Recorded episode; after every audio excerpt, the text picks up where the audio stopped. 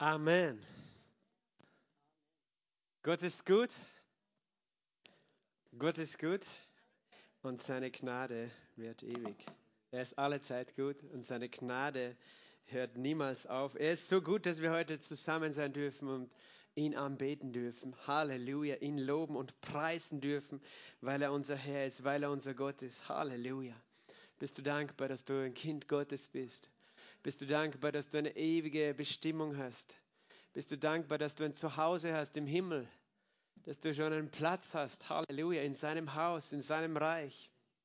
Ich bin dankbar und ich freue mich, wenn ich wieder hier im Saal Gesichter sehe. Es ist schön, äh, euch zu sehen und ich weiß, es sind noch einige zu Hause. Und ja, es ist wunderbar in der Gegenwart Gottes. Es ist wunderbar, gemeinsam den Herrn anzubeten, den Herrn zu loben, den Herrn zu preisen. Danke, Vater. Danke, Vater, für deine wunderbare Gnade. Halleluja. Lass uns gemeinsam die Bibel aufschlagen im Hebräerbrief im 10. Kapitel. Hebräerbrief Kapitel 10. Und lass uns dort lesen. Hebräerbrief Kapitel 10 und die ersten zwei Verse. Denn da das Gesetz einen Schatten der zukünftigen Güter, nicht der Dinge Ebenwelt selbst hat, so kann es niemals mit denselben Schlachtopfern, die sie alljährlich darbringen, die Hinzunehmenden für immer vollkommen machen. Denn würde sonst nicht ihre Darbringung aufgehört haben, weil die, die den Gottesdienst üben, einmal gereinigt, kein Sündenbewusstsein mehr gehabt hätten einmal gereinigt, kein Sündenbewusstsein mehr. Für immer vollkommen gemacht, steht hier auch weiter oben. Sage mal, für immer vollkommen gemacht. Kein Sündenbewusstsein mehr.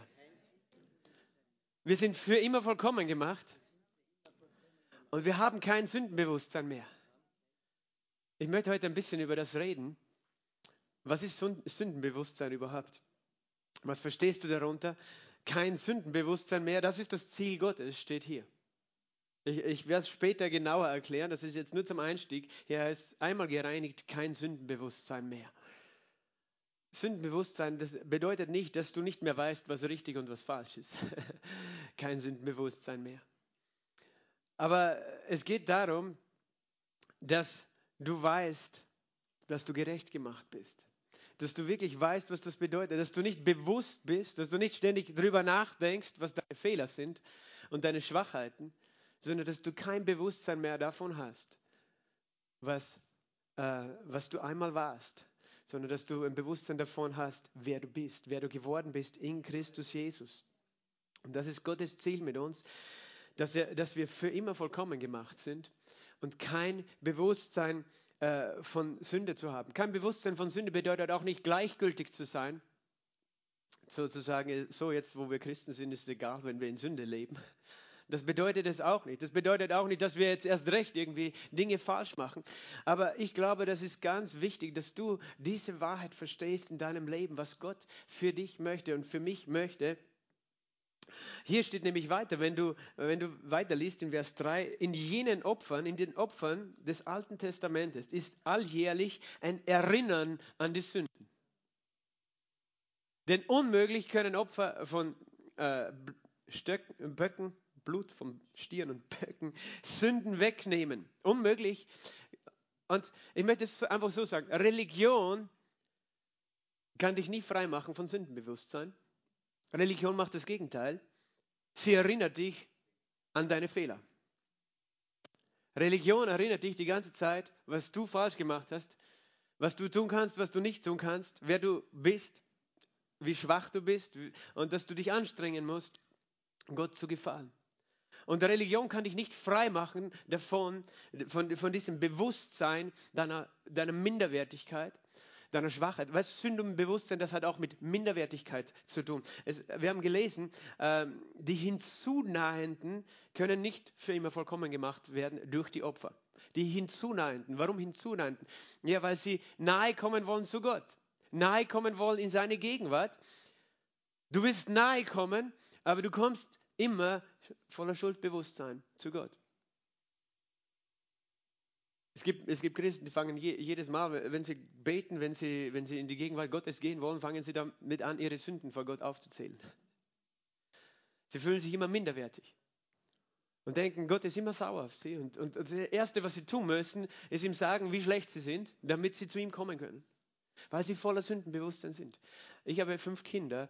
Ich wäre ich würde mir denken, was bin ich für ein Vater, wenn meine Kinder jedes Mal, wenn sie kommen, zu mir kommen, sagen, oh Vater, ich bin so schlecht. Ich, ich mache die ganze Zeit so viele Fehler. Vater, bitte, vergib mir. Zum tausendsten Mal, vergib mir. Ich bin so schlecht.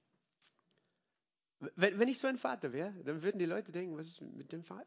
Die Kinder kommen jedes Mal zu ihm und fühlen sich absolut minderwertig. Und doch haben wir alle gelernt, ein Sündenbewusstsein zu kultivieren. Und ich sage jetzt nochmal, Sündenbewusstsein, kein Sündenbewusstsein bedeutet nicht, dass, dass uns Sünde egal ist. Die Frage ist, wovon bist du dir bewusst? Wovon bist du dir bewusst? Und Gott möchte für uns das Ziel, das hier geschrieben steht im Vers 2, kein Sündenbewusstsein.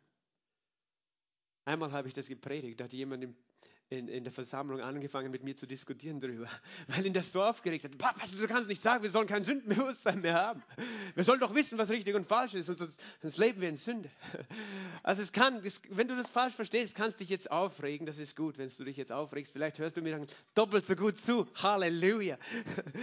Aber ich möchte das Ganze heute in einen Kontext stellen, äh, in einen Zusammenhang. Und ich weiß, man könnte viel darüber sagen, aber dieser Zusammenhang ist, äh, ist in einer Geschichte des Alten Bundes ähm, sage ich mal, für mich niedergeschrieben, wo ich, wo ich sehr viel daraus lernen kann, wo wir sehr viel daraus lernen können. Und lass uns das lesen im vierten Buch Mose, Kapitel 13. Vierte Buch Mose, Kapitel 13. Und äh, ich lese ab den Vers 27. Es geht darum, das Volk Israel war auf dem Weg aus Ägypten in das gelobte, in das verheißene Land. Und sie kamen nahe an die Grenze nach 40 Jahren dieses Landes und Moses sandte Spione aus das Land auszukundschaften, von dem Gott gesagt hat, dass er es ihnen geben würde. Und äh, es waren zwölf Spione von jedem Stamm einer. Zwölf äh, junge, starke Männer, die dort 40 Tage unterwegs waren in diesem äh, Land, das Gott ihnen zugesagt hatte. Und dann kommen sie zurück und hier ist der Bericht, den sie gebracht haben. In Vers 27. Sie erzählten Mose und sagten, wir sind in das Land gekommen, wohin du uns gesandt hast. Und wirklich es fließt von Milch und Honig über und das ist seine Frucht. Allerdings ist das Volk stark, das in dem Land wohnt. Und die Städte sind befestigt und sehr groß. Und auch die Söhne Enaks haben wir dort gesehen. Amalek wohnt im Lande des Südens und die Hethiter und die Jebusiter und die Amoriter wohnen auf dem Gebirge und die Kanaaniter wohnen am Meer und am Ufer des Jordan. Und Kaleb beschwichtigte das Volk, das gegenüber Mose murrte und sagte, lasst uns nur hinabziehen und es in Besitz nehmen, denn wir werden es gewiss bezwingen. Aber die Männer, die mit ihm hinaufgezogen waren, sagten, wir können nicht gegen das Volk hinaufziehen, denn es ist stärker als wir. Und sie brachten unter den Söhnen Israel ein böses Gerücht über das Land auf, das sie ausgekundschaftet hatten und sagten, das Land, das wir durchzogen haben, um es zu erkunden, ist ein Land, das seine Bewohner frisst. Und alles Volk, das wir darin gesehen haben, sind Leute von hohem Wuchs. Und auch die Riesen haben wir dort gesehen, die Söhne Enaks von den Riesen. Und wir waren in unseren Augen wie Heuschrecken und so waren wir auch in ihren Augen. Vater im Himmel, wir danken dir heute für dein Wort. Dein Wort ist mächtig und dein Wort ist stark. Dein Wort macht uns lebendig. Dein Wort ist unser Brot und unsere Speise. Herr, ich bete, dass dein Wort heute zur Nahrung wird für jeden Einzelnen hier, dass dein Wort lebendig lebendig macht, dass dein Wort freisetzt heute von jeder Angst und Gebundenheit. Denn dein Wort, Herr, sagst du, macht uns frei. Die Wahrheit macht uns frei. Und ich bete, gib uns den Geist der Weisheit und der Offenbarung, dich zu erkennen, dass wir erkennen, wer du bist, wie du bist und wer wir in dir sind, Herr. Ich bete für jeden Einzelnen, Herr, dass du bleibende Veränderung bringst durch dein Wort und durch den Heiligen Geist. Heiliger Geist, gib mir Ausdruckskraft. Herr, Heiliger Geist, verändere dein, Wort, dein Land durch durch dein Wort. Halleluja. In dein Bild, in deine Herrlichkeit. In Jesu Namen habe ich gebetet. Amen. Amen heißt, so ist es. Halleluja. Wir haben kein Bewusstsein mehr von Sünde. Wir haben kein Bewusstsein. Ein Bewusstsein von Sünde, das bedeutet, du erinnerst dich an dein Versagen. Du erinnerst dich an deine Schwachheit. Du erinnerst dich ständig daran, was du nicht kannst, wie, wie du einfach versagst, was alles nicht passt, was nicht gut ist. Du denkst darüber nach. Du bist dir ständig dessen bewusst. Und wenn du dir ständig dessen bewusst bist, was du nicht kannst und nicht schaffst und wo du Fehler gemacht hast, dann hat es eine Auswirkung auf dein Leben. Wir haben gesagt, das Jahr 2021, die Tür ist offen. Die Tür ist offen. Gott hat eine Tür geöffnet, uns hineinzubringen in etwas Neues, in neue äh, Dimension seiner, seiner Gegenwart, in auch neue Dinge in deinem Leben, in, dein, in Verheißungen, die er für dich vorbereitet hat. Vielleicht hat er einen neuen Job, eine neue Arbeitsstelle für dich, einen Partner, äh, den du schon lange, wo du betest dafür, was auch immer. Die Tür ist offen und Gott hat für uns ein verheißenes Land. Halleluja. Und wir dürfen eintreten in das verheißene Land. Und ich sage dir etwas. Es ist ganz wichtig, in welchem Bewusstsein du lebst. Ob du das nämlich dann tun wirst oder nicht. Durch diese Tür zu gehen. Weil die Tür kann offen sein, aber wenn du nicht durch die Tür durchgehst, hast du gar nichts davon. Und hier waren wir, die, das Volk Israel vor einer Situation, wo eine geöffnete Tür vor ihnen war. Eine geöffnete Tür in das verheißene Land. Und sie sind nicht durchgegangen. Ich habe zuerst, äh, bevor ich den Text gelesen habe, das war nach 40 Jahren in der Wüste. Das stimmt nicht, das war nach eineinhalb Jahren in der Wüste. Verzeihung, ich habe es nicht äh, richtig gesagt, weil danach waren sie noch 38,5 Jahre in der Wüste, sodass sie insgesamt 40 Jahre in der Wüste waren. Und das wäre nicht der Plan gewesen von Gott, sondern der Plan wäre gewesen, dass sie gleich durch diese Türe hineingehen. Aber da war etwas in der Mehrheit des Volkes, das nenne ich jetzt mal das Sündenbewusstsein oder auch Sklavenbewusstsein das dazu geführt hat, dass sie nicht durchgegangen sind. Und darum ist es wichtig, dass wir das verstehen. Und darum möchte Gott, dass du frei bist, dass ich frei bin, dass wir frei sind. Amen. Halleluja. Wir haben hier gerade schon in diesem Text gelesen, dass sie erzählt haben von einem Land, das von Milch und Honig fließt. Hast du dieses Wort schon mal gehört? Das Land, das von Milch und Honig fließt? Kennst du diesen Begriff? Was stellst du dir darunter vor? Manche äh, meinen da einfach irgend so einen paradiesischen Zustand. Das Land, das voll Milch und Honig fließt, das kommt natürlich aus der Bibel, dieser Begriff.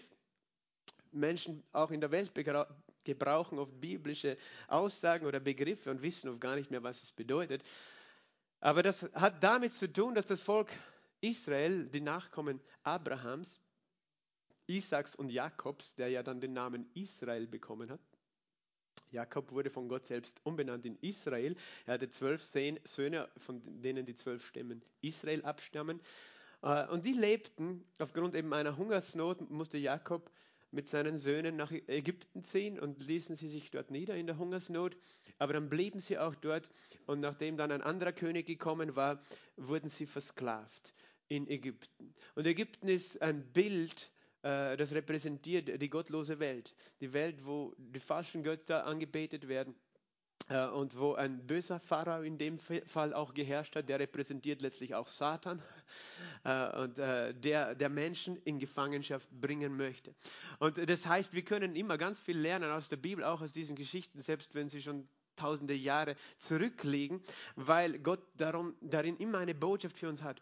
Und wir wissen, dass eben nachdem sie nicht ganz 400 Jahre schon in Ägypten waren, äh, Gott Mose berufen hat. Eigentlich, äh, zuerst hat er ihn berufen, aber eben dann, es ist noch eine Zeit vergangen, aber als, er, als sie 430 Jahre tatsächlich äh, letztlich in, der, in Ägypten waren, äh, hat Mose einen Auftrag bekommen, das Land aus Ägypten in die Freiheit zu führen. Und das ist für uns auch ein Bild davon, dass Gott einen Retter gesandt hat, das Volk aus Ägypten, aus der Gefangenschaft und das Satan in ein anderes Reich zu führen. Jesus ist unser Retter, so wie Mose der Retter des Volkes Israel war. Und Gott hat mit Mose gesprochen im brennenden Dornbusch. Wir kennen wahrscheinlich auch diese Geschichte, wenn wir weiß ich nicht, welche Filme schon gesehen haben, falls du es nicht aus der Bibel kennst, aber äh, das ist eine berühmte Geschichte auch, dieser Exodus, Auszug aus Ägypten. Und als Mose mit Gott in dem Dornbusch gesprochen hat, hat Gott Folgendes zu Mose gesagt. Ähm, in 2. Mose Kapitel 3 und Vers 16. Geh hin, versammle die Ältesten Israels und sprich zu ihnen, Jahweh, der Gott euer Väter, ist mir erschienen, der Gott Abrahams, Isaaks und Jakobs und hat gesagt, ich habe genau Acht gehabt auf euch und auf das, was euch in Ägypten angetan worden ist. Und ich habe gesagt, ich will euch aus dem Elend Ägyptens hinaufführen in das Land der Kananiter, Hethiter, Amoriter, Perisiter, Heviter und Jebusiter. Das sind heidnische Völker. In ein Land, das von Milch und Honig überfließt. Halleluja. Es gibt Leute, die schwören darauf, dass Milch schlecht ist. Es ist interessant, dass Gott gesagt hat, er führt sein Volk in ein Land voll Milch und Honig. Okay, du kannst deine eigene Ernährungsphilosophie haben, aber mach keine Religion draus. Ähm, weil, weißt du, Gott hat hier das Volk in das Land von Milch und Honig geführt. Es, äh, ich sage nur, manchmal diskutieren Leute, was man darf und was man nicht essen darf. Gott hat auf jeden Fall ihnen ein Land von Milch und Honig gegeben. Also Milch und Honig. Natürlich ist das auch ein, ein geistliches Bild. Also es redet davon, dass in diesem Land werdet ihr Fruchtbarkeit erleben werden, äh, eure, eure Herden werden genug Weide vorfinden. Es wird sogar Honig im Land geben, eben Bienen, Bienenstöcke. Dadurch gibt es dann auch viel Obst, wenn es viele Bienen gibt. Also es ist ein fruchtbares Land. Weißt du, Gott hat am Herzen, dass du in einem Land lebst, wo Milch und Honig fließt. Das heißt, wo es dir gut geht. Das möchte er. Gott sagt hier, ich habe gesehen, was dir angetan worden ist in Ägypten. Gott sieht, was dir angetan worden ist, dort, als du unter der Herrschaft Satans gelebt hast, als du Sklave der Sünde warst, als du Gefangener warst. Er hat es gesehen. Er sieht genau, wo der Feind auch sein Volk heute angreift, die Gemeinde. Er sieht das. Er sieht es, wo, wo Christen eingeschüchtert werden, wo sie Angst haben, wo sie, wo sie äh, krank sind, wo sie Mangel haben. Er sieht das genau, was seinem Volk angetan ist. Ich bin so froh, dass mein Gott das sieht. Halleluja. Ich weiß, er sieht das. Und er handelt auch. Das Volk Israel hatte geschrien zu Gott. Es ist gut, wenn wir nicht gegen ihn schreien, sondern zu ihm rufen. Halleluja. Sie hatten gerufen zu Gott und Gott hat es gesehen und Gott hat auch reagiert. Er hat Mose eben berufen als Retter und er hat gesagt, ich habe etwas vorbereitet und das ist das Land von Milch und Honig. Manche, manche interpretieren das so, weißt du, das Land von Milch und Honig, das werden wir erst haben, wenn wir die Erde verlassen und im Himmel sind. Gott hat einen Himmel für uns bereitet. Natürlich stimmt das. Gott hat den Himmel für dich bereitet. Und der Himmel ist schöner als alles, was du dir vorstellen kannst auf der Erde. Und besser, dort zu leben. Aber das Land, das von Milch und Honig äh, fließt für das Volk Israel, war ja ein Land, in dem es auch noch Feinde gab, interessanterweise. Die wurden hier aufgezählt. Hethiter, Perisiter, Jebusiter. Und du, du, fragst ja, warum schickt Gott sie dann dahin? Weißt du, die waren so grausam und grauslich und äh, die hatten solche Götzendienstpraktiken, das möchtest du gar nicht wissen. Die haben ihre Kinder geopfert und so weiter. Und Perversion in jeder Art gab es. Also Gott hatte schon einen Grund, warum er die dort vertrieben hat. Ähm, von dem Ort, eben, wo, wo Gott eben gesagt hat, ich habe ihn erwählt, eben Jerusalem, dort, wo schon Abraham ein Opfer gebracht hatte. Auf jeden Fall, er, er, das heißt, es ist ein irdisches Land. Ein Land, weil der Himmel ist kein Ort, wo es Feinde gibt. Das heißt, das Land von Milch und Honig, das verheißene Land, sagt man auch. Verheißung bedeutet Versprechen, ein Versprechen, eine Zusage Gottes. Das verheißene, das versprochene Land. Das ist ein gutes Land, aber das heißt für uns auch, weißt du, Gott möchte nicht, dass du auf den Himmel warten musst, dass es dir gut geht. Sondern er sagt, ich möchte schon jetzt, dass du jetzt auf dieser Erde in deinem verheißenen Land lebst. In dem Land, in der Berufung, in deiner Bestimmung, das, was ich für dich bestimmt habe. Und das, was ich für dich bestimmt habe, ist gut. Halleluja. Sag mal, es ist gut, was Gott für mich bestimmt hat. Gott hat etwas Gutes bereitet für mich. Ein Land von Milch und Honig. Das heißt, er möchte, Milch und Honig ist ja auch, ist in der Bibel. Petrus hat das einmal gesagt in seinem Brief. Er sagt, seid wie neugeborene Kinder, begierig nach der Milch des Wortes. Ein neugeborenes Kind ernährt sich nur von Milch und wird stark dadurch. Und er sagt, wenn ihr wirklich geschmeckt habt, dass der Herr gütig ist. Das heißt, die Milch redet von was? Von der Güte Gottes. Und der Honig auch. Weißt du, dein Wort ist wie Honig für meinen Mund, hat David gebetet. Dein Wort ist so süß wie Honig. Das ist das Evangelium, die frohe Botschaft. Die, äh, Honig ist wichtig. Es gibt eine Begebenheit, wo der Sohn Sauls, des Königs, äh, einen Kampf begonnen hat mit den Feinden Israels. Und äh, er hatte da auch eine übernatürliche Hilfe dabei. Er ist gegangen und die Feinde sind alle so hingefallen, einfach so, vor, wegen der Kraft Gottes sind sie hingefallen. Nicht, weil er so besonders war, sondern weil Gott mit ihm war. Aber er hat dann gekämpft und, und der wurde müde und der nahm Honig und der Honig hat ihn wieder stark gemacht. Wenn du müde bist, weißt du, Gott möchte dir Honig geben, den Honig seines Wortes, dass du wieder stark wirst. Und er möchte sogar, dass du an einem Ort lebst, wo du Milch und Honig in Überfluss hast, wo du immer die Güte und die Kraft Gottes empfangst. Die Liebe Gottes und die Kraft Gottes. Milch und Honig, verstehst du? Wo du, wo du gesättigt bist. Nicht erst im Himmel, sondern hier auf der Erde. Das heißt, Gott hat das für dich vorbereitet. Halleluja. Sage mal, Gott hat für mich Milch und Honig vorbereitet. Weil du bist auch ein Kind, so Kind Gottes, so wie die Kinder Israels. Und das war eben die Verheißung. Und äh, Gott möchte etwas Gutes. Aber er ging dann, Mose ging dann zu seinem Volk, die er jetzt jahrhundertelang gelernt hatten, Sklaven zu sein. Sie waren eigentlich als Freie nach Ägypten gekommen, um dort Brot zu finden. Weißt du, wir machen das manchmal auch.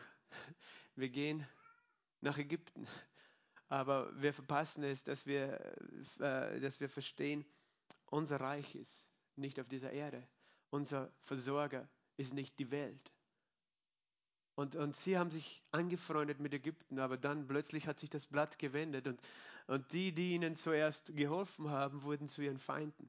War auch deswegen, weil Gott sie so gesegnet hat in Ägypten und die haben sich so vermehrt, die, Israeliten. Auf einmal äh, war die, äh, die Aufmerksamkeit des Feindes auf dem Volk Gottes. Er hat gesagt, das kann nicht sein, dass es denen so gut geht, dass sich die so vermehren, die werden noch unser Land übernehmen, weißt du.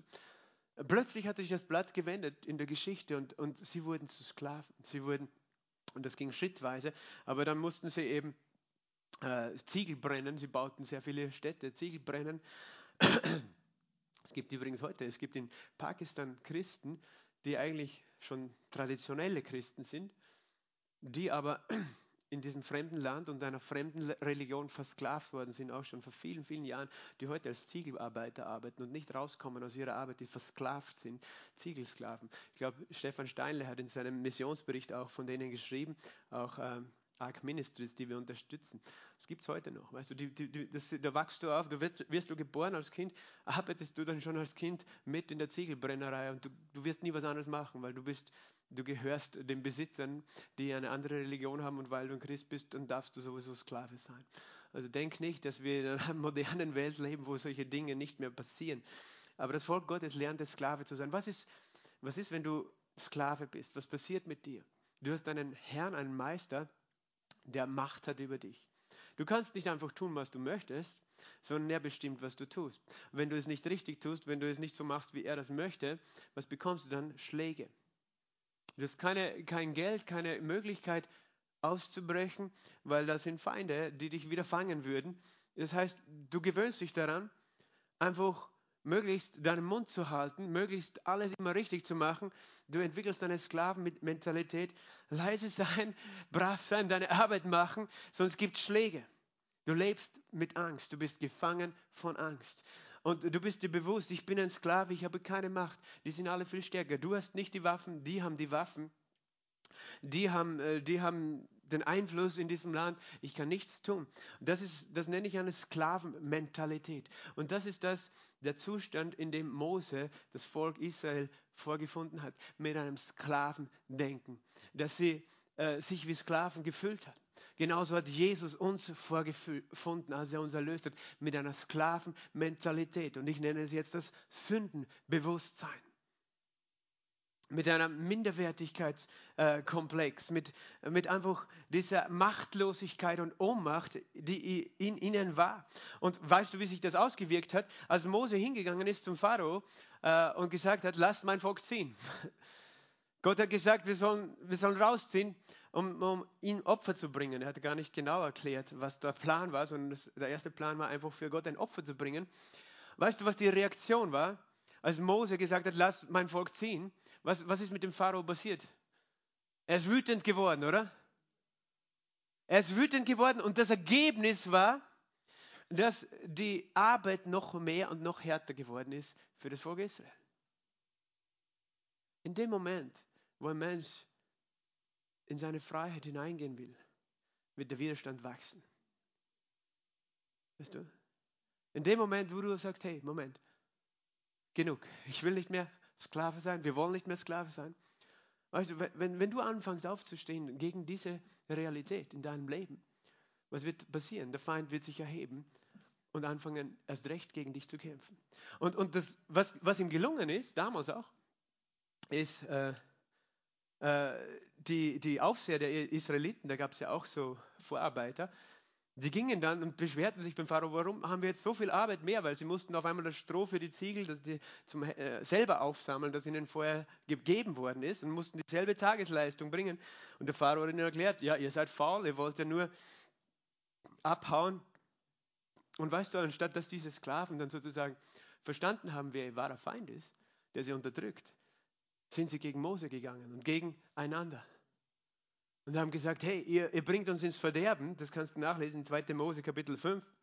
Ihr habt uns beim Pharao stinkend gemacht, in Vers 21, indem ihr ihnen das Schwert in die Hand gegeben habt, uns umzubringen. Weil der Teufel hat immer, seine, hat immer dieselbe Art und Weise gehabt, Menschen zu unterdrücken. Er, er braucht es nämlich dann gar nicht mehr selber machen, weil die, die Sklaven unterdrücken sich gegenseitig.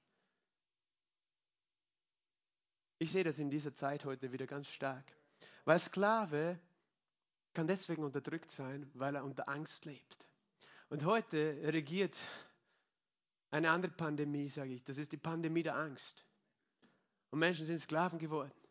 Lassen sich von dieser Angst versklaven, die schlimmer ist als die Krankheit. Und sie stehen gegeneinander auf, wenn einer sagt, hey, ich mache da nicht mehr mit bei dieser Angst. Und der Teufel freut sich.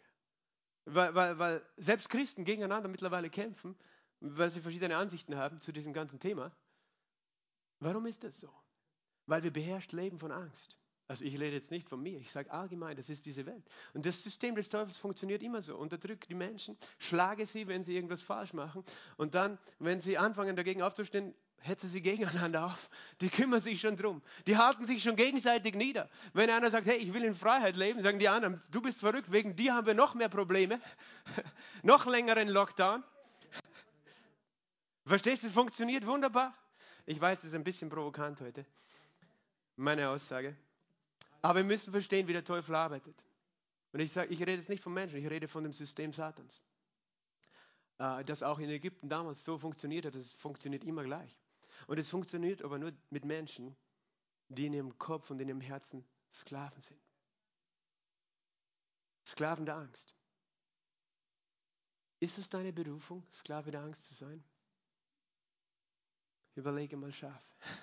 Ist es meine Berufung, Sklave der Angst zu sein? Nein, ist nicht meine Berufung. Gott hat Wunder getan, um sein Volk rauszuholen aus dem, aus dem Land Ägypten. Er hat dem Pharao gezeigt, dass er stärker ist und hat einen Weg gemacht. Er hat ein Lamm gegeben, das redet natürlich von Jesus, das geschlachtet worden ist. Das, das Blut wurde an die Türen äh, gestrichen und das Blut auf den Türen hat sie bewahrt vor dem Verderben, das durchs Land gegangen ist. Das Verderben, das durchs Land gegangen ist, war eine Krankheit, die in einer Nacht jeden erstgeborenen Sohn in diesem Land weggenommen hat. Aber Gott hat gesagt, wenn das Blut auf euren Türen ist, dann werde ich dem Verderber nicht erlauben, dass er hineingeht. Weißt du, wir, wir, wir lernen schon etwas. Gott macht einen Unterschied zwischen seinen Kindern und zwischen denen, die die, die die Götzen anbeten. Er hat einen Unterschied gemacht in Ägypten.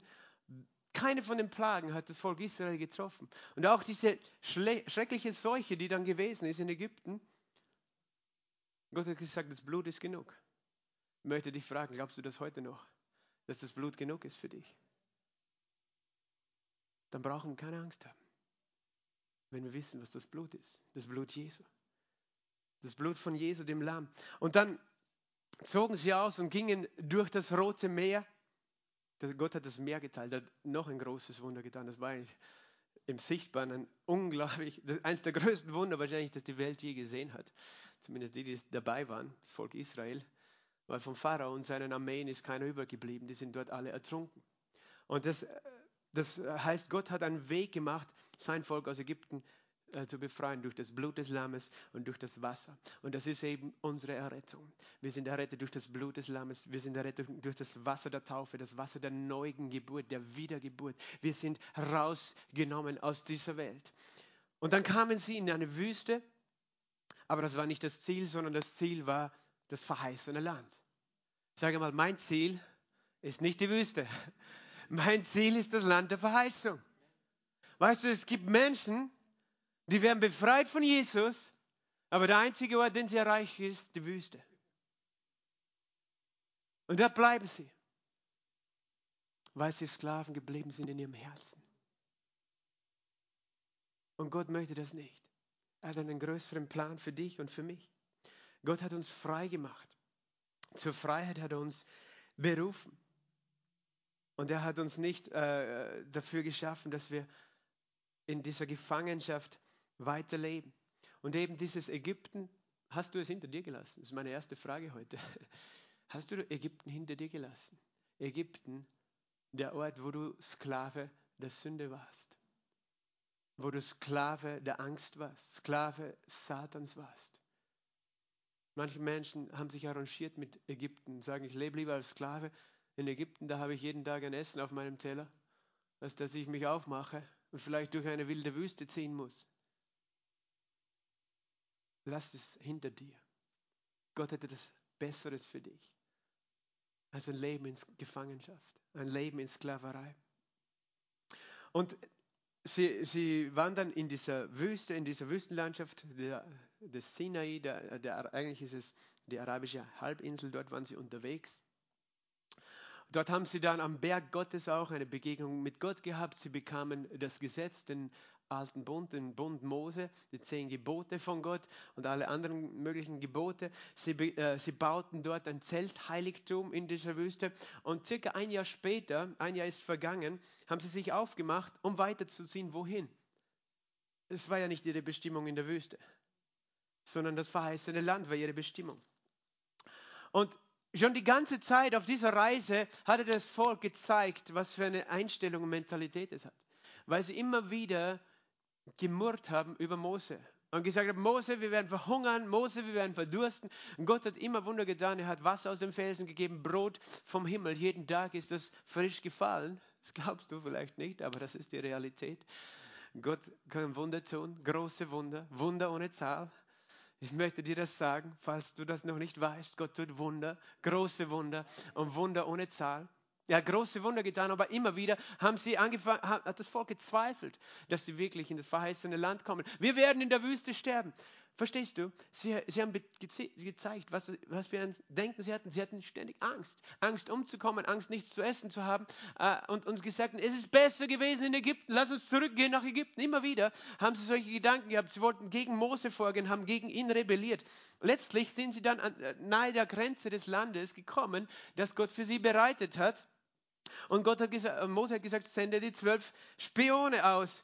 Und dann kommen wir zu dieser Geschichte. Als diese Spione zurückkommen aus dem Land, das sie sich angeschaut haben, haben sie eben folgende Feststellung gemacht in 4. Mose 13. Wir sind in das Land gekommen, wohin du uns gesandt hast und wirklich es fließt über von Milch und Honig. Also Gott hat sie nicht angelogen. Gott lügt auch nicht. Gott macht keine leeren Versprechungen für dein Leben, sondern es war die Wahrheit. Weißt du, sie haben gesagt, es ist wirklich so, Gott hat es gesagt und es, es ist wirklich voller Milch und Honig, aber allerdings ist das Volk stark, das in dem Land wohnt. Die Städte sind befestigt. Die Söhne Enochs, die Riesen, wohnen dort. Ich werde jetzt nicht die Riesen erklären, aber es gab Riesen. Es kann, kommt nicht nur aus dem Märchenbuch, sondern das hat damit zu tun, dass es Menschen gegeben haben, die tatsächlich so ausgesehen haben. Und sie, die haben aber gesagt. Wir sagen gerne aber. Das nennt man dann den Aberglaube. Gott ist gut, aber er hilft mir nicht. Aber ich habe zu wenig. Aber ich bin noch immer krank. Also du musst aufpassen, was vor und was nach dem Aber kommt. Das machst umgekehrt. Sag, es gibt vielleicht Probleme, aber Gott wird mir helfen. Dann drehst du es einfach um dann ist dann Aberglaube auf einmal nicht mehr Aberglaube, sondern richtiger Glaube. Aber Gott ist gut. Manche Menschen verdrehen das und sagen, ja, ich weiß, Gott heilt, aber ich bin noch immer krank. Aber, aber. Und, und reden immer von dem, was nicht passt. Und sie redeten auch so. Und dann waren zwei Leute unter diesen zwölf Spionen, Kaleb und Josua, die zwei von den zwölf waren, also die anderen zehn waren anders. Und Kaleb, einer von diesen zwei, beschwichtigte das Volk, das gegen Mose murrte und sagte, lasst uns hinaufziehen und es in Besitz nehmen, denn wir werden es gewiss bezwingen. Aber die Männer. Der, der Josua und der Kaleb, die hatten einen anderen Geist, die hatten eine andere Motivation. Ähm, die hatten nicht das Denken eines Sklaven. Sie hatten Glauben. Und sie hatten Zuversicht. Gott hat uns das verheißen. Aber die Männer, die mit ihnen hinaufgezogen waren, sagten, wir können nicht gegen das Volk hinaufziehen, denn sie sind stärker als wir.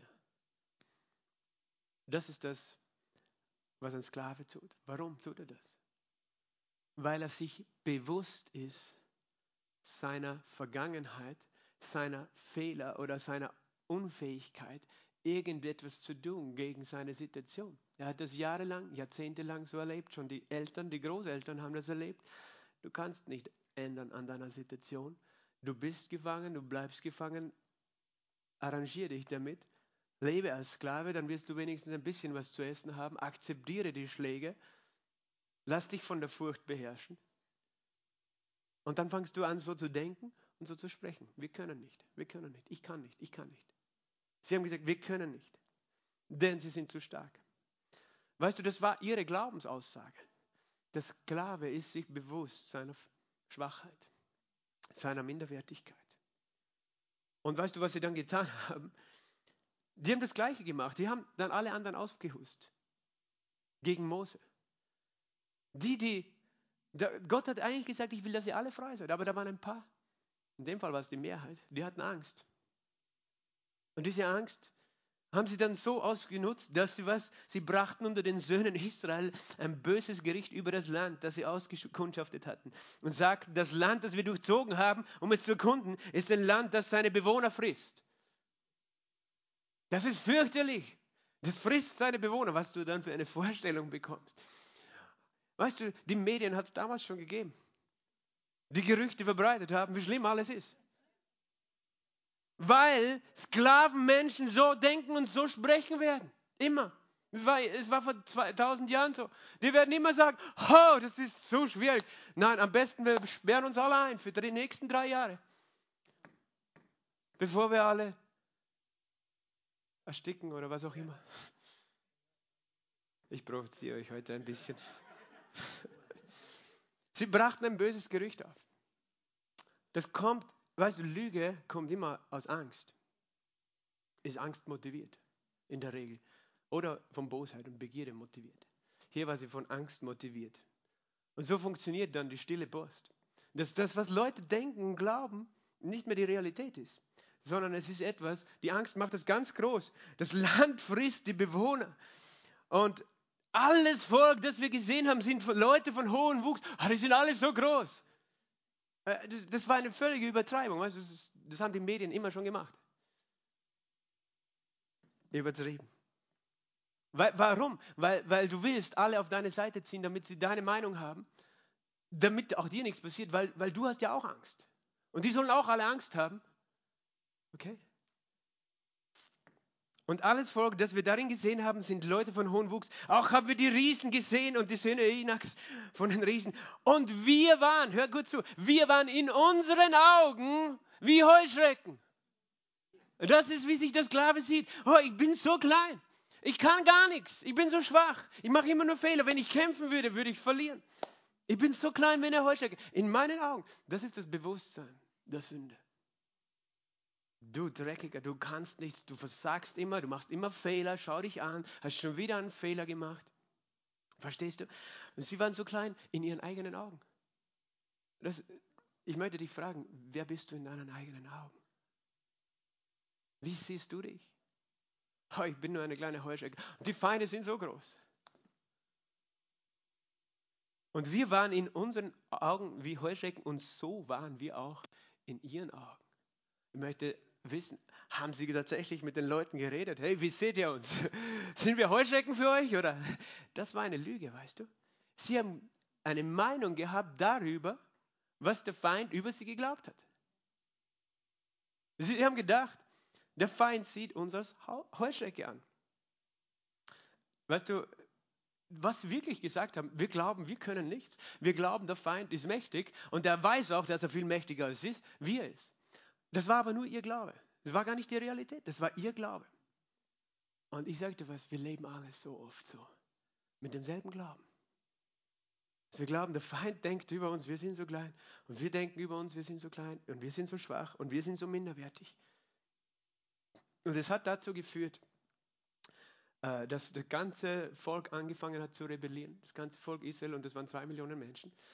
Ich möchte nicht in der Haut von Mose stecken in diesem Moment. Die wollten ihn tatsächlich schon steinigen. Und Josua hat was anderes gesagt. Aber sie, warum war das? Weil sie Sklaven waren. Sie, hat, sie waren frei geworden, verstehst du, aus Ägypten, aber waren in ihrem Herzen nicht frei geworden, sondern Sklaven geblieben. Und, was, und Gott war so sauer, dass er gesagt hat, sie haben schon zehnmal gegen mich gemurrt. Und vor allem, sie haben ihm ja gar nicht geglaubt. Sie haben gesagt, lass uns zurückgehen äh, nach Ägypten. Äh, und dann haben sie noch gesagt, es ist besser, du kannst die ganze Geschichte lesen, es ist ja ein sehr langer Text. Es ist besser, wir sterben in dieser Wüste, als wir gehen dorthin. Sie haben das selber gesagt. Gott hat gesagt, es wird genau das geschehen, was ihr gesagt habt.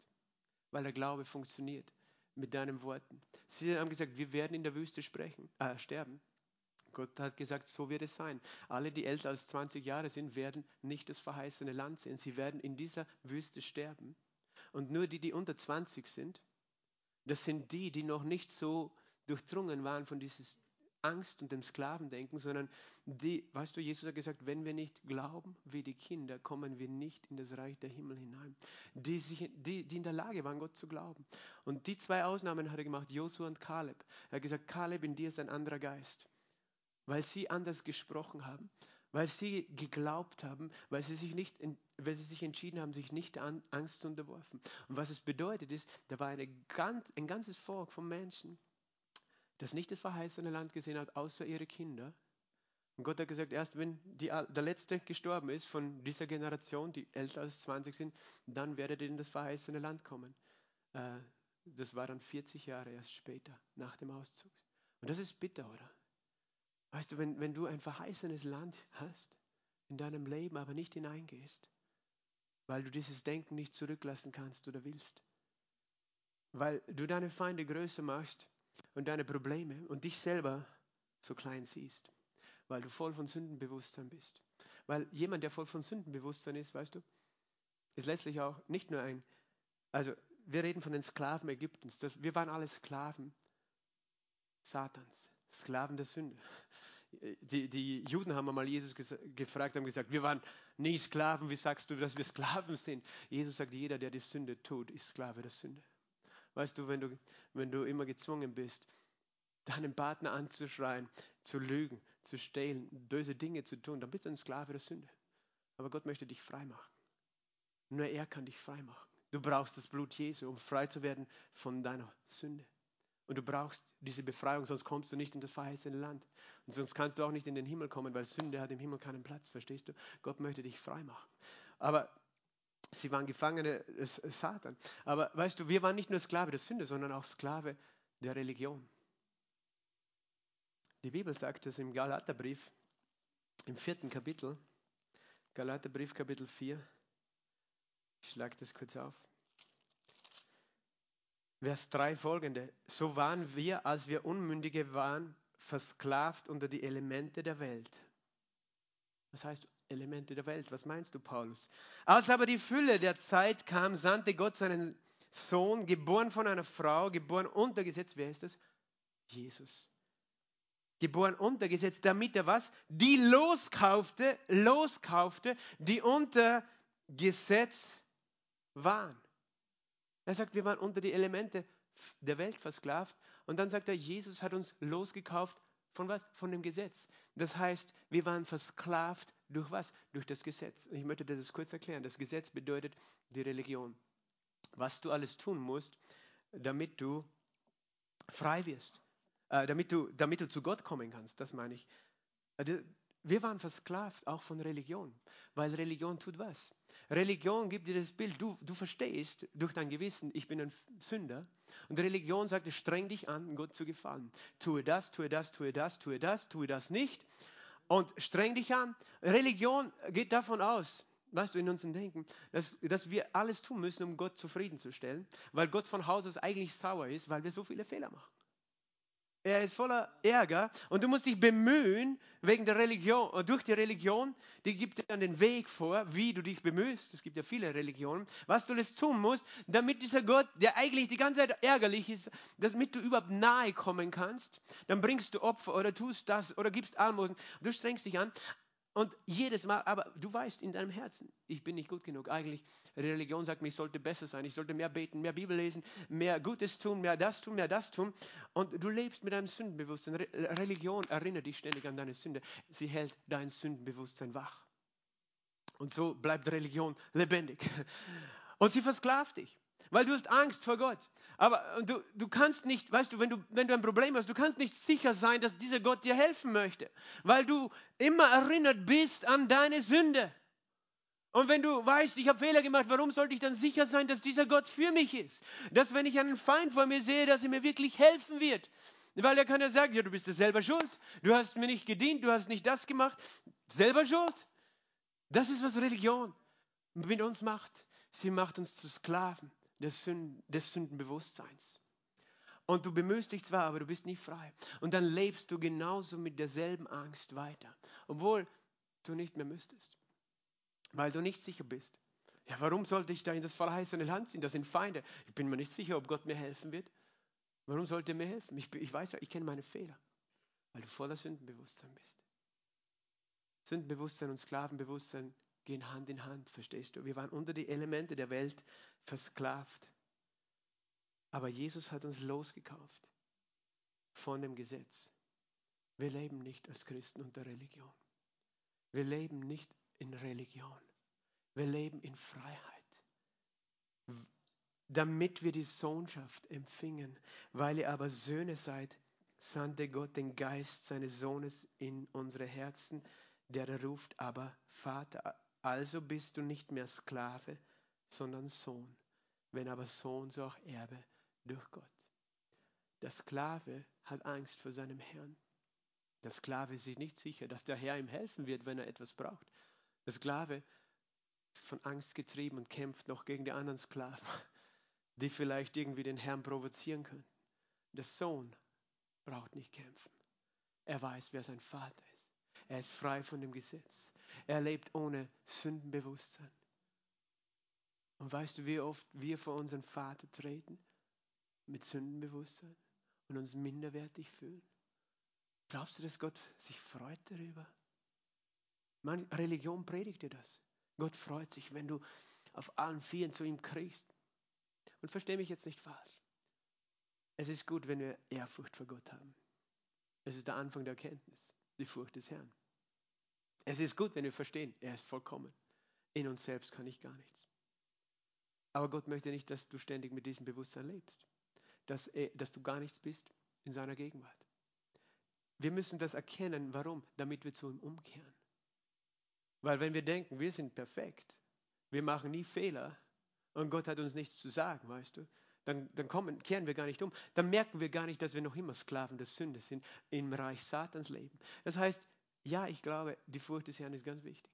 Aber wenn du einmal umgekehrt bist, wenn du neu geboren bist, weil du angenommen hast, was das Lamm Gottes am Kreuz für dich getan hat. Wenn du durch den Wasser, das Wasser gegangen bist, neu geboren bist, was bist du? Du bist eine neue Schöpfung, du bist ein Sohn, du bist nicht mehr Sklave.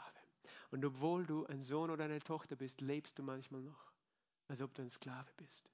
Und lebst mit dem Bewusstsein der Sünde. Und was tut es? Es hält dich ab, in das verheißene Land zu gehen. Weißt du, warum Gott, Gott, Gott war traurig? Er konnte dieses Volk gar nicht in das Land führen, weil sie es gar nicht wollten. Weil sie nur den Kampf vor sich gesehen haben. Sie haben gar nicht gedacht, hey, Gott wird uns eh helfen. Tatsächlich ist das passiert. Weißt du, die Feinde sind einfach so gefallen vor Israel, als sie dort hineingezogen sind. Sie, sie waren fokussiert auf ihre Schwachheit, auf sich selbst. Das macht Sündenbewusstsein.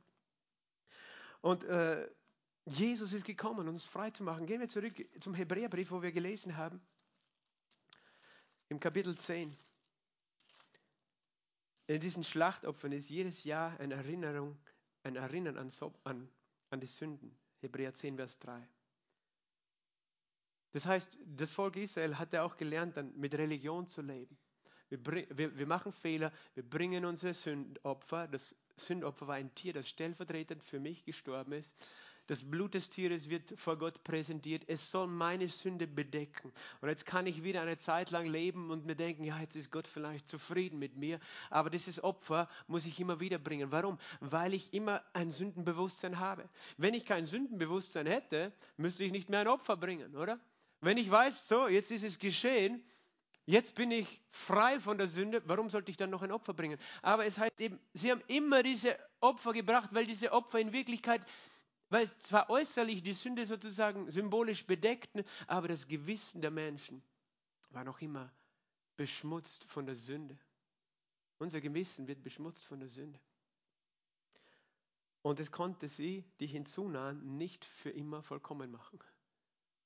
Was es aber bedeutet, ist, dass Gott eigentlich wollte, dass Menschen frei werden von Sündenbewusstsein, davon, dass sie immer diese Anklage in ihrem Herzen tragen, dass sie was sind, dass sie für immer vollkommen sind. Und dann geht es so weiter in Vers 10. In diesem Willen, im Willen Gottes, sind wir, wir Gläubigen, geheiligt durch was? Durch das ein für allemal geschehene Opfer des Leibes Jesu Christi. Sage mal ein für allemal. Ein Opfer für allemal. Das Opfer von Jesus war ein Opfer für alle Zeit. Und er sagt, wir sind, wie lange? Wir sind geheiligt. Lesen wir weiter. Vers 12. Dieser Jesus hat aber ein Schlachtopfer für Sünden dargebracht und sich für immer gesetzt zur Rechten Gottes. Was bedeutet das? Weißt du, Jesus hat alle Sünden aller Menschen, aller Zeiten, deine Sünden, Vergangenheit, Gegenwart, Zukunft, auf sich genommen und hat ein für alle Mal mit seinem Blut dafür bezahlt. Wenn etwas noch übrig wäre von deiner Sünde, was, weißt du, was es bedeuten würde? Jesus müsste noch einmal für dich bezahlen. Noch ein Opfer bringen. Oh, jetzt habe ich wieder einen Fehler gemacht. Okay, ich muss wieder von meinem Thron absteigen, weil du schon wieder die Fehler gemacht hast. Jetzt muss ich noch einmal ans Kreuz gehen und noch einmal ans Kreuz. Nein, Jesus hat ein Opfer für immer gemacht, weil sein Opfer mehr Kraft hat als alle Sünden aller Menschen zusammen, die je geschehen sind. Halleluja, weil das Blut Jesu mächtiger ist, als all deine Fehler es je sein können. Das ist, was Jesus gemacht hat. Er hat ein Opfer für immer gebracht, dann hat er sich hingesetzt. Warum hat er sich hingesetzt? Nicht, weil er müde war, sondern weil er fertig war mit der Arbeit nicht mit den Nerven, fertig mit seiner Arbeit. Er hat alles fertig gemacht er hat sein Opfer vollendet, weil er gewusst hat, das ist genug, was ich für die Helga und den Siege und die äh, Sabine und die Evelyn gemacht habe. Ich habe alles erledigt und sie dürfen es genießen. Es steht dann weiter in, in Vers äh, 14. Denn mit einem Opfer hat er die, die geheiligt werden, für immer vollkommen gemacht. Sage mal, ich bin für immer vollkommen gemacht durch das Opfer Jesu. Was heißt für immer vollkommen? Für immer vollkommen bedeutet, und wir müssen die Bibel im Kontext auslegen, einmal gereinigt, kein Bewusstsein von Sünde mehr. Das ist der Zusammenhang. Für immer vollkommen bedeutet, Gott sagt, das, was ich getan habe, ist genug, dass du nie wieder dich selbst ansehen musst und minderwertig fühlen musst und denken musst, was bin ich für ein Versager, was kann ich alles nicht. Denn du bist eine neue Schöpfung. Ja, du machst noch Fehler, aber Gott sagt, ich will, dass du so leben kannst, ohne Bewusstsein von Sünde. Das heißt nicht, wie gesagt, das heißt nicht, dass du nicht mehr weißt, was richtig und falsch ist. Das heißt nicht, dass du nicht weißt, dass du mal einen Fehler gemacht hast. Das heißt nur, dass du nicht ständig damit beschäftigt bist, oh, ich bin so minderwertig. Ich, ich muss mich fürchten vor Gott, ich muss mich fürchten vor dem Teufel. Ich bin voller Angst, weil ich mache Fehler. Gott wird mir nicht helfen. Das ist Sündenbewusstsein. Und dann bist du ein Sklave. Aber Gott, Jesus ist dafür gestorben, dass du kein Sündenbewusstsein mehr hast. Das ist so eine unglaubliche Wahrheit. Wie oft, wie oft schaust du dich an und, und fühlst du dich minderwertig? Sei ehrlich. Wie oft fühlst du dich so schwach, so unfähig? Weißt du, Gott ist nicht daran interessiert, dass du dich schnell minderwertig und schwach fühlst. Er ist daran interessiert, dass du nicht auf dich schaust, sondern sehen kannst, sein Opfer, das Opfer Jesu, das dich für immer vollkommen gemacht hat, dass dein Gewissen, sagt die Bibel, reinigt von toten Werken, dass dein Herz, sagt die Bibel, reinigt vom bösen Gewissen, und zwar nicht bis zum nächsten Fehler, sondern für immer. Warum möchte er das? Weil nur so trittst du ein in die Sohnschaft, dass du verstehst, ich bin ein Sohn, ich bin eine Tochter Gottes. Ich habe eine Bestimmung, es gibt ein verheißenes Land. Wenn du das nicht erkennst, bleibst du an dem Punkt der Sklaverei. Und du lebst dein Leben auf dieser Erde als Kind Gottes, aber du bleibst in der Wüste. Du, du wirst neu geboren und du stirbst in der Wüste, ohne das verheißene Land gesehen zu haben. Ja, du wirst im Himmel das verheißene Land sehen, aber du lebst auf dieser Erde mit Angst. Und weißt du, mein Herz tut weh, wie viele Christen gefangen sind von Angst.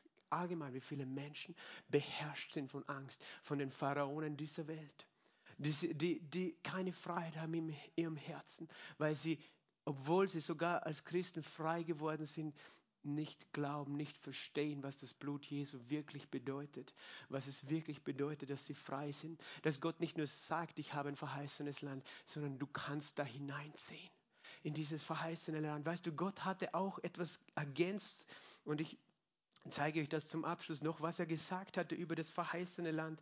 Er sagte in 2. Mose 23, 20, siehe, ich sende einen Engel vor dir her, damit er dich auf dem Weg bewahrt und dich an den Ort bringt, den ich für dich bereitet habe. Das heißt, Gott sagt zu seinem Volk, du gehst jetzt dorthin.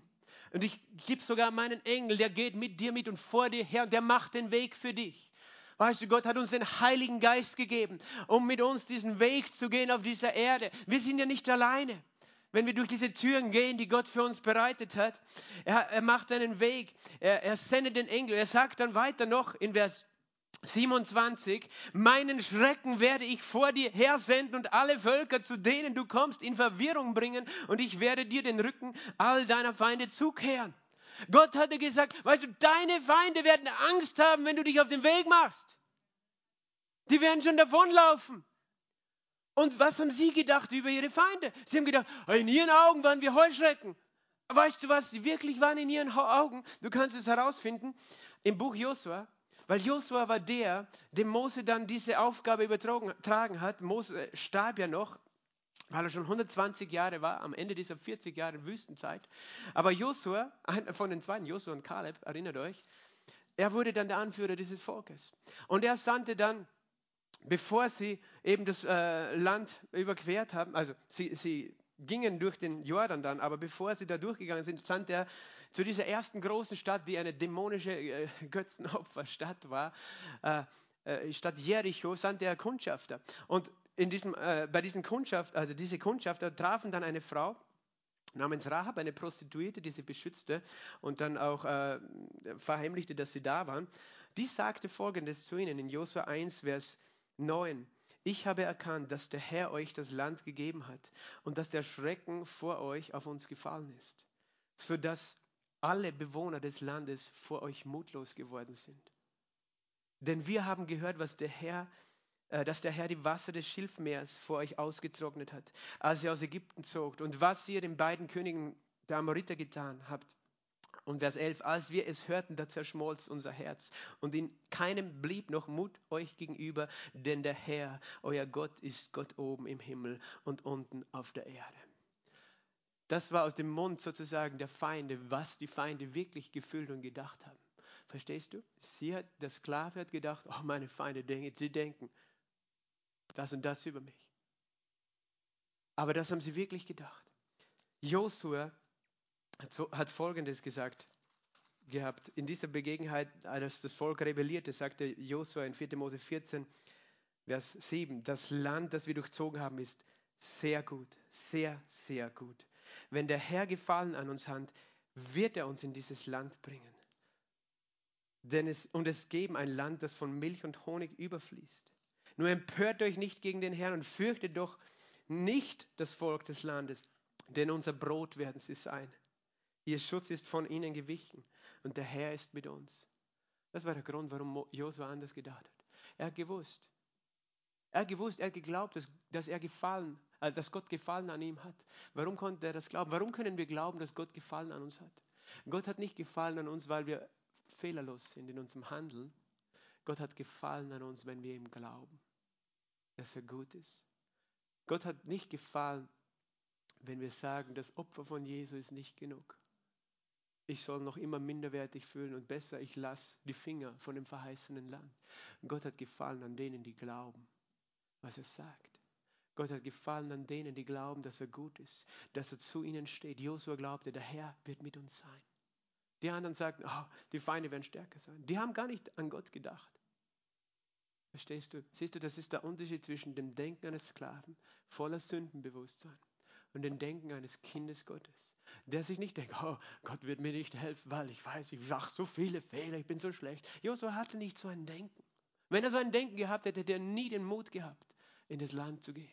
Und Josua war ein gerechter, aufrichtiger Mensch, aber er war nicht mit sich beschäftigt. Weißt du, Religion ist so hässlich, sie beschäftigt dich immer mit dir selbst. Du drehst dich um dich selbst. Du schaust auf dich selbst, was du alles, was du tun solltest. Das ist hässlich. Weißt du, wenn meine Kinder eben so zu mir kommen würden, oh, ich bin so schlecht und was soll ich tun, damit mein Papa mir hilft und das und das. Ich würde mir denken, oh, was habe ich falsch gemacht in meiner Erziehung? Ich möchte, dass meine Kinder freimütig sind und wissen, ich bin für sie. Und Gott, wie viel mehr möchte Gott das? Dass du weißt, er ist für dich. Er ist mit dir auf dem Weg in dein verheißenes Land. Aber lass es nicht zu, dass das Bewusstsein der Sünde, der Minderwertigkeit dich gefangen macht, dieser Welt, dieser Sklaverei, dieser Angst. Und das ist der wahre Feind, den wir im Moment sehen in dieser Welt. Und es gibt Christen, die dem zu Fall die zu Fall kommen und in ihrer Wüste sterben. Sie sind nicht verloren deswegen. Aber mein Herz tut mir weh. Wir als Gemeinde haben einen Auftrag. Wir haben ein verheißenes Land für Klagenfurt, für Kern. Wir haben einen Auftrag, das Evangelium zu verkünden. Weißt du, manchmal haben wir schon so viel Angst, dürfen wir überhaupt noch einen Gottesdienst machen? Moment, bin ich ein Sklave oder bin ich ein Sohn? Ist Gott auf meiner Seite oder nicht? Das muss ich mich selbst fragen. Das ist keine Anklage, keine Provokation. Aber ich muss aufpassen, dass ich nicht so denke. Darf ich meinen Mund noch aufmachen? Darf, ich noch atmen? Darf ich noch singen zu meinem Herrn und Gott? Oder muss ich Angst haben, dass andere Sklaven dann sagen, hör auf zu singen, sonst sterben wir alle?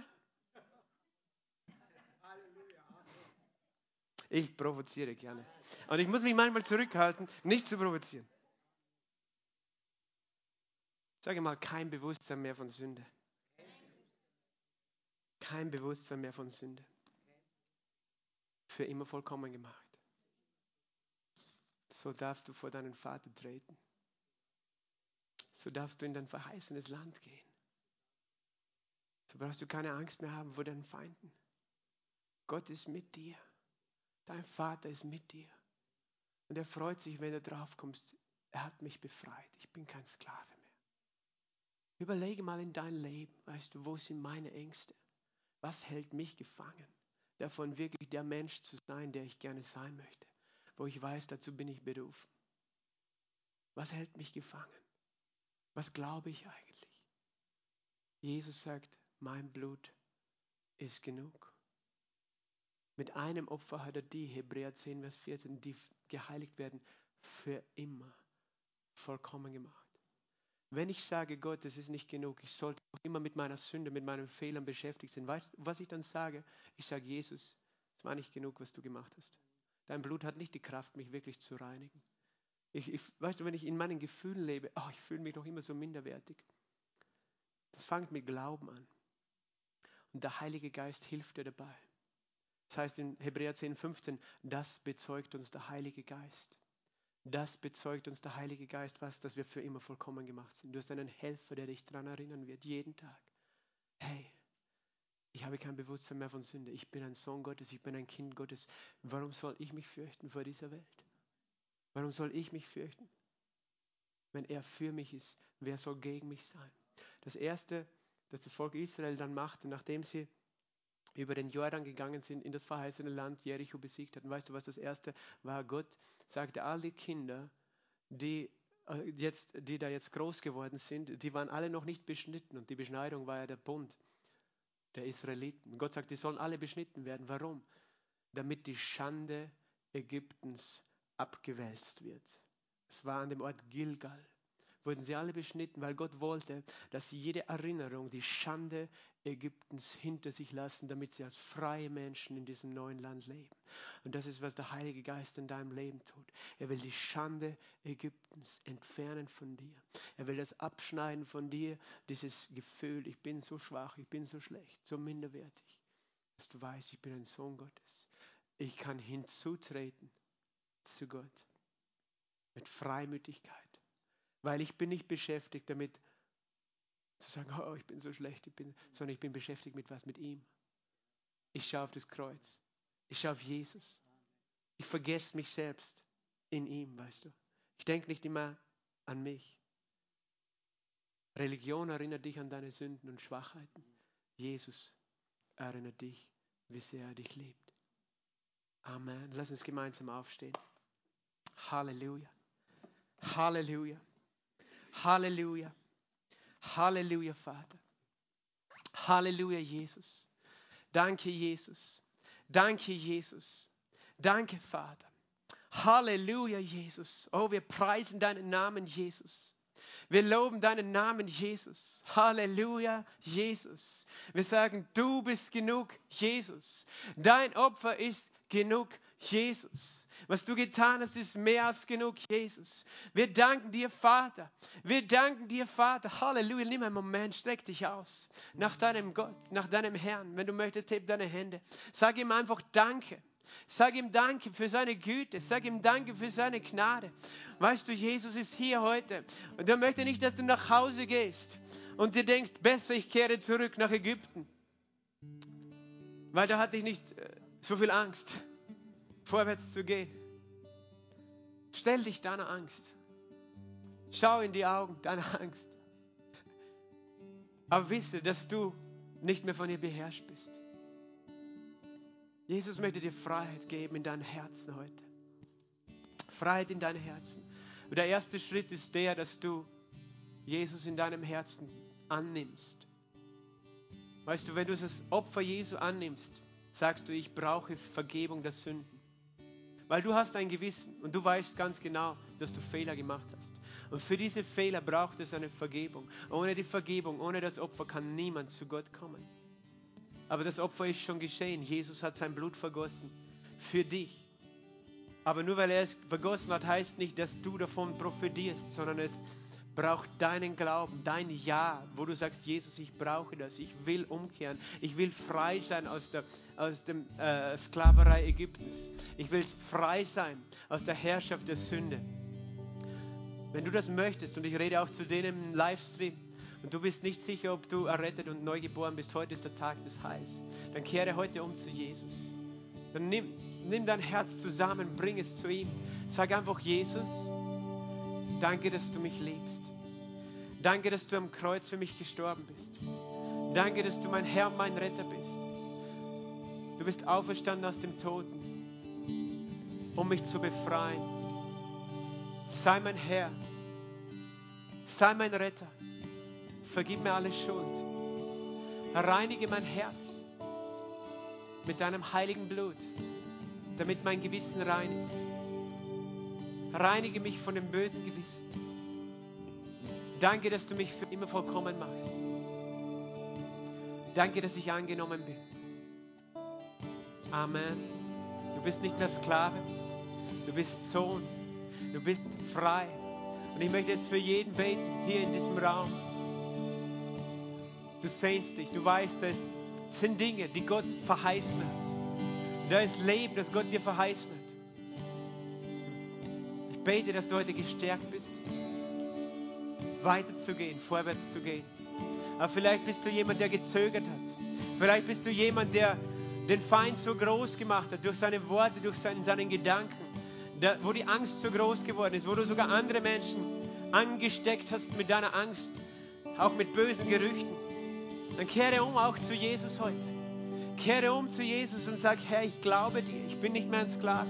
Und ich möchte beten, dass diese Lügensaat uns keine Macht mehr über dich haben. Vater, im Namen Jesu, ich bete für jeden, der ein Gefangener, obwohl er dein Kind ist, der als Gefangener lebt, weil er in seinem Herzen und in seinem Denken noch so beherrscht ist von den Lügen Ägyptens, von, von Satan, von, den, von dieser Welt, von den Meinungen dieser Welt der Angst hat, hineinzugehen in seine Verheißung, in das Leben der Freiheit, das du berufen hast. Vater, ich bete für jeden, denn du bist gekommen, Jesus, um Gefangene freizusetzen. Du bist gekommen, Herr, um Ketten zu zerbrechen. Und ich bete gerade jetzt, dass Ketten zerbrechen in dem Namen Jesu.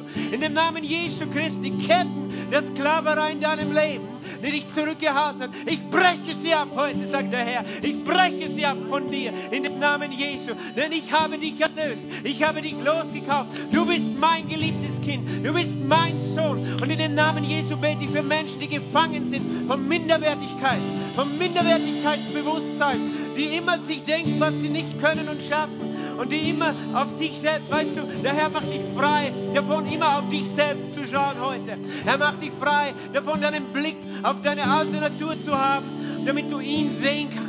Und wenn du das möchtest, streck dich aus. Wenn du sagst, ich möchte frei sein, Herr, in dem Namen Jesu, ich breche diese Macht der Minderwertigkeit ab von dir, in dem Namen Jesu. Ich sage, du bist wertvoll, du bist kostbar in den Augen des Königs, du bist befreit.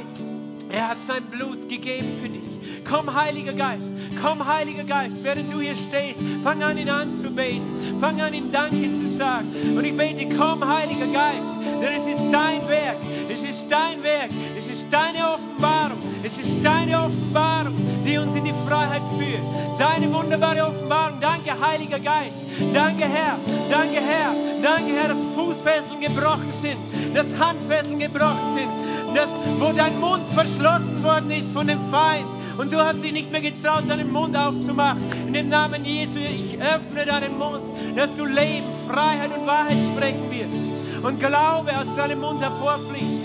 Danke, Heiliger Geist. Komm, bete ihn an. Soroboshika barababasatea. Loboshika rabababakatea. Erabababababakaya. Oh, rababababashakea. Enjarababababakatea. Oh, rabababakatea lamanto. Oh, rababababakatea lamanta. Du bist frei, du bist frei, du bist frei. Robo shikara mama mama mama satea. Robo shikara baba baba bakaya. Le baba baba katea la manto loboria. Oh she baba baba bakataya. O raba baba katea la mama mama mama mama sonde. O la baba baba shikara baba baba katea. Oh raba baba bakataya la mashende. Danke Jesus. Danke Heiliger Geist.